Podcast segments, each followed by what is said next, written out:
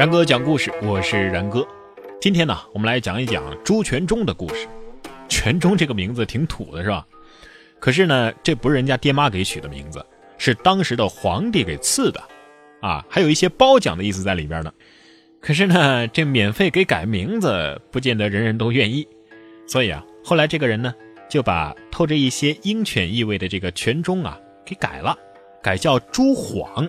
晃就是那个晃眼的晃啊。明亮耀眼的意思，名字这东西嘛，这改了一次就有可能改第二次，更何况在那个年代啊，这改个名字也不是什么费力的事儿啊，又不费银子，所以啊，后来他自己又改了一个更加响亮的名字，叫朱温，温是温暖的温啊。当然，这个名字呢是在后来才出名的。你说，在我们现代人看来啊，朱温这个名字还不如朱全忠呢，跟这个病猪多少难逃关系。难免有一些忌讳，是吧？但是，改这个名字啊，算是梁太祖朱晃这一生当中最为明智的一个决定了。正式介绍一下，朱晃别名朱全忠，也叫朱温，是中国历史上一个惊天动地的人物，不可一世的枭雄啊！这个朱温呐，绝对是继刘邦之后集流氓无赖于一身的草根皇帝，但是他的人品却又比刘邦更次。人性也更加的残酷。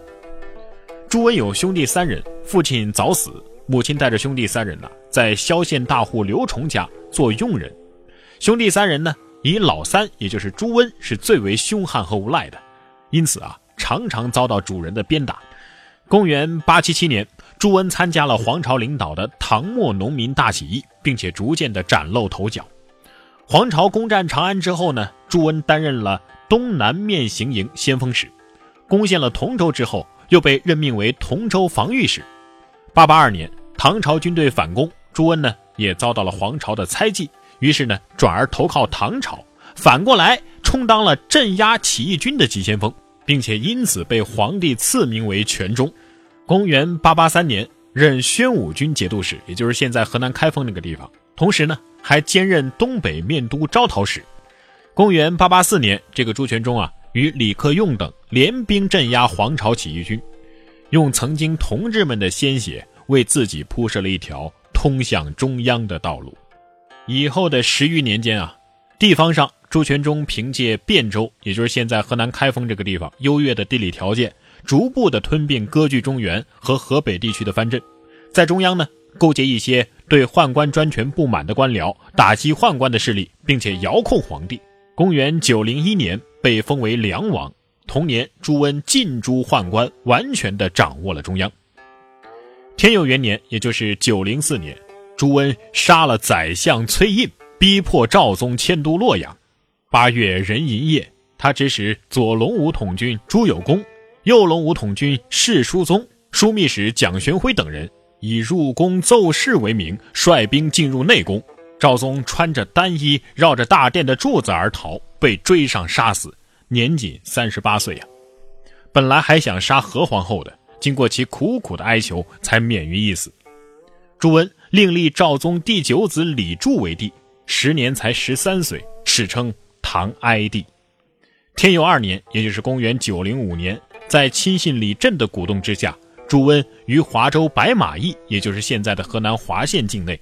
一晚上就杀尽了宰相裴叔、崔元等朝臣三十余人，而且这个李振还意犹未尽，对朱温说：“呀，此辈常自称是清流，那应当投入黄河，使之变为浊流也。”朱温大笑，立即命人把这些尸体全部投入滚滚黄河，史称“白马之祸”。朱温将赵宗身边的人斩杀干净之后，暂时是挟天子了。这个时候，他其实已经从实质上控制或者说是终结了李氏大唐皇朝。至此，李唐已经是名存实亡。公元九零七年，全忠废了李柱，自己称帝，改名为晃，成为了后梁太祖，建都开封。后来曾经一度迁都洛阳，国号呢就是梁，史称后梁，改元开平。这个朱温呢，对农业生产是比较重视的。对唐王朝的积弊也是有所改革，但是他与具有太原的沙陀贵族李克用、李存父子连年征战，损耗了大量的人力、物力和财力，逐渐的丧失了军事上的优势。而且啊，他这个人生性残暴，滥行诛戮，制造社会恐怖气氛，在私生活方面更是一塌糊涂，形同禽兽。这一点，即使在所有的封建帝王当中，也是罕有其匹的。朱温为皇朝同州刺史的时候，就娶了砀山傅氏女张氏为妻。这个张氏呢，贤明有礼，朱温也是身家礼义。每君谋国计，必先严访，或己出师。中途有所不可，张氏一介请玄，如期而至，其信重如此。但是，天佑元年张氏病死之后，朱温就开始纵意声色。诸子虽在外，常征其父入室，帝往往乱之。乾化二年，朱温再次遭遇兵败，并且在路途之中啊染了病，停张全义结缘避暑，并在此迫其妻女引辱之。张全义之子愤极，要手刃朱温，为张全义苦苦劝止。更令人不齿的是，他的儿子们竟然为了博取他的欢心，将自己的妻子送上，以娶嗣位，真是亘古之丑闻呐！但是朱温最终也正是死于这样的丑闻之中。养子朱有文父王氏色美，帝也就指朱温啊，有宠之，虽未以有文为太子，但。帝亦常属之，意思就是朱温的一个养子朱有文啊，他老婆王氏长得很漂亮，这个朱温呢非常的宠幸他。虽然说没有把这个朱有文立为太子吧，但是他心里啊就是这么想的。于是朱温病重的时候呢，打算把朱有文从东都召来洛阳辅以后事。但是呢，他有一个亲儿子叫朱有圭啊，朱有圭的老婆呢也是从早到晚侍奉这个皇帝朱温的。知道了这件事之后呢，就把这事儿啊告诉了朱有圭，也就是朱温的第三个儿子。他原话是这么说的：“大家啊，就是指朱温，以传国宝赴王世怀往东都，吾殊死无日矣。”你看，这个朱温居然把传国宝交给了王氏，去东都找他养子去了。那我们岂不是要死了吗？于是这个朱有圭啊，就心生怨恨。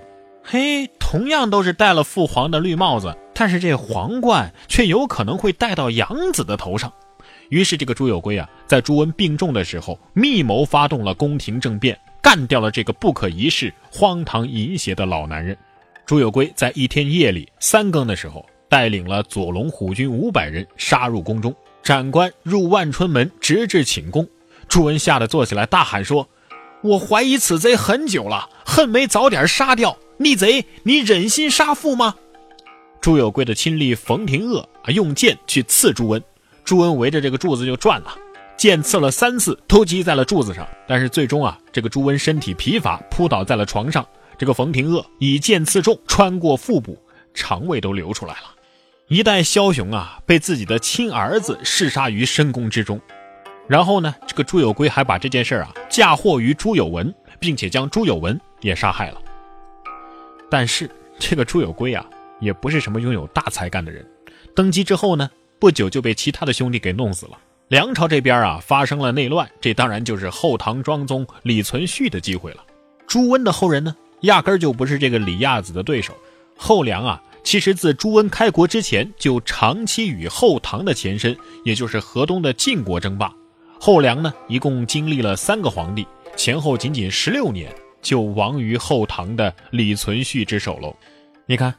大唐的终结者朱温，在灭掉了李氏唐朝仅仅十六年之后，其政权就被另一个姓李的这个唐朝给灭亡了。